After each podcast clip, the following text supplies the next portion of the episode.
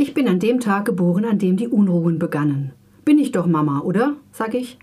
Die hast du begonnen, Junge, sagt sie, und wir alle lachen, nur unser Paddy nicht. Muss wohl wegen der Pickel sein und weil er überhaupt so hässlich ist. Mit so einem Gesicht wird man nicht so einfach froh. Was tut er mir leid?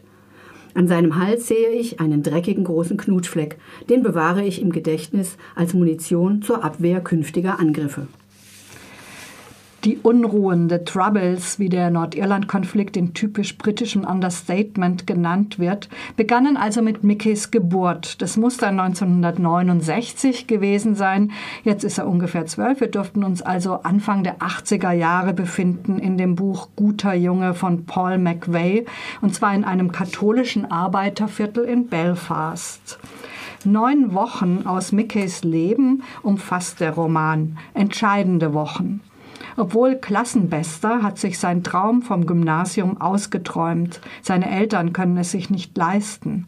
Er soll, wie alle anderen Kinder, auf die St. Gabriels Volksschule gehen. Mickey ist vollkommen klar, dass er das unmöglich überleben wird. Denn er hat reichlich Erfahrung, wie es ist, witzig, intelligent und sensibel zu sein und lieber mit Mädchen zu spielen.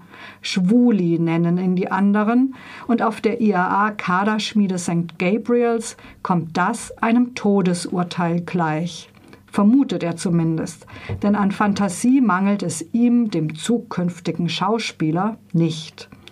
Ganz falsch dürfte er nicht liegen, daran lässt Autor Paul McVeigh keinen Zweifel.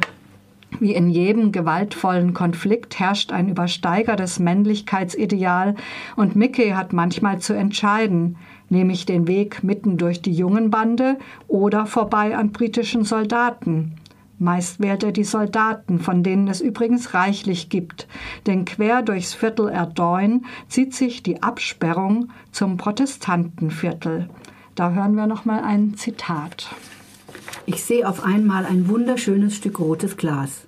Ich hebe es auf und schaue hindurch. Ardoin verwandelt sich von schwarz-weiß zu bunt, genau wie im Zauberer von Oz. In dem Durchgang, den sie in die hohen Wellblechbarrikaden der Grenze geschnitten haben, erscheint eine britische Patrouille. Keiner geht da jemals durch, nie. Die Prods würden uns umbringen, wenn wir ihr Gebiet betreten.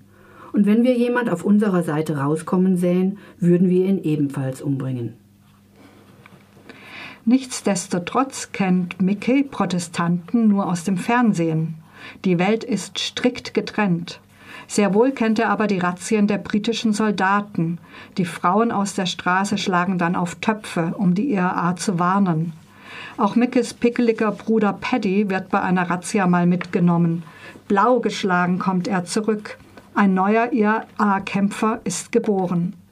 Längst hat die IRA im Viertel Polizei, Sozialwesen und Gerichtsbarkeit übernommen. Wer nicht für sie ist, ist gegen sie. Paul McVeigh lässt uns den Nordirland-Konflikt aus Kinderaugen und damit aus einer Mikroperspektive beobachten. Die Gewalt der Protestanten wird nur schlaglichtartig konkret. Die Macht der IAA ist unmittelbar und bestimmt das Leben der bitterarmen Familie. Und dann wäre da noch Mickeys saufender und schlagender Papa, leider nicht bei der IAA, was Mickey in der Hierarchie der Kinder des Viertels noch tiefer sinken lässt. Autor Paul McVeigh ist selbst in Belfast geboren. Guter Junge ist sein Debütroman. Mit viel Humor lässt er uns einen Blick in die Hölle werfen, vergisst aber nicht, die zu erwähnen, die es überall gibt. Die, die trotz polarisierender Gewalt Diversität als Gewinn betrachten und liebenswürdig bereit sind, Mickey auf seinem Weg zu unterstützen. Und so bewegen wir uns neun Wochen lang mit dem pubertierenden Mickey auf den Albtraum zu, den Schulbeginn in St. Gabriels. Und von Seite zu Seite wächst die Zuversicht, dass sein Witz, seine Liebe für seine Mutter und für amerikanische Filme und seine innere Kraft ihn einen Ausweg finden lassen.